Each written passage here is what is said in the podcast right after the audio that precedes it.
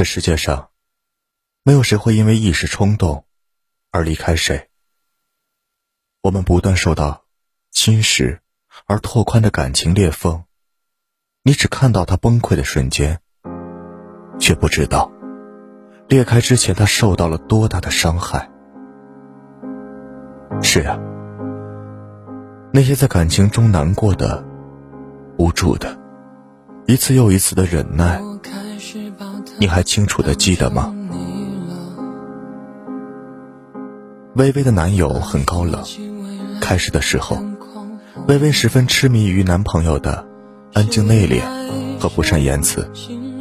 后来才发现，男友总是摆出一副高姿态，从不主动联系她，所以他们第一次牵手、第一次拥抱、第一次接吻，甚至连第一次开房，全都是微微主动的。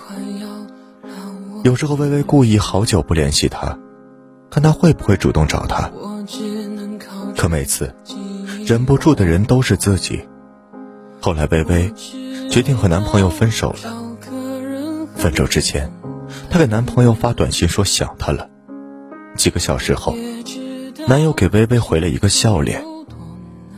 微微彻底心寒了。他说：“我们的宿舍楼相隔只有百步远。”我说想他了，他都不知道跑下楼来抱我一下吗？思念和爱情一样，都会耗尽的。分隔两地的人一开始是痛苦的，后来你渐渐的就没有那么想他了。不是你不爱他了，而是你明白了，这样的思念是没有归途的，何必自己折磨自己？于是。你学着过自己的生活了。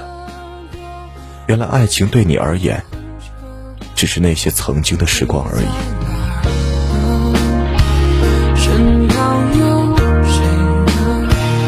是不是幸福着？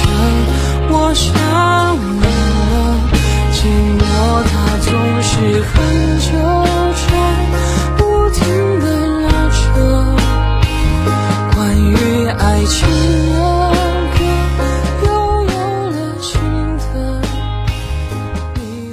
文文和何超毕业之后，成了异地恋大军中的一员。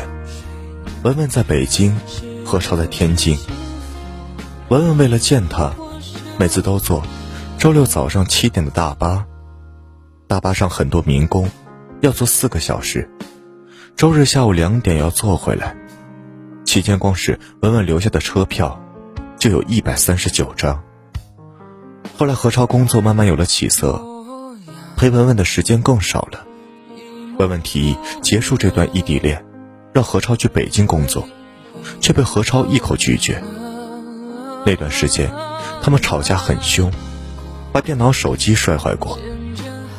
文文说：“两年来，我来回穿梭在北京和天津之间，经历了多少委屈和心酸，你却不肯为我做出一点退让。”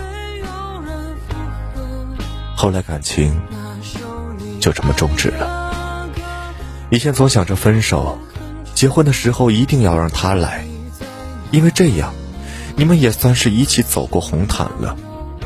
后来又想，他来抢婚吧，你一定会跟他一起走。最后又想，还是别让他来了，你怕在婚礼上看见他，他什么都没做，你就想要跟着他走。两个人在一起后，你常常因为他每晚很晚入睡，因为他，你每天盯着手机看有没有他的消息，因为他，你会莫名的生气、无理取闹，因为他，你变得很纠结，不知道该如何是好。简讯听不见声音，通话看不见表情。等到有一天，你突然习惯了不再想念，习惯了他不在身边，习惯了用时间把他在你的记忆中的身影抹去，终于你才恍然大悟，原来你真正放不开的不是删掉他的一切通讯手段，而是留着他的联系方式，却再也不奢望他情感上的施舍。如果说你想我了，我愿意抛弃一切跟你走。如果说我想你了，你会丢下一切来抱抱我吗？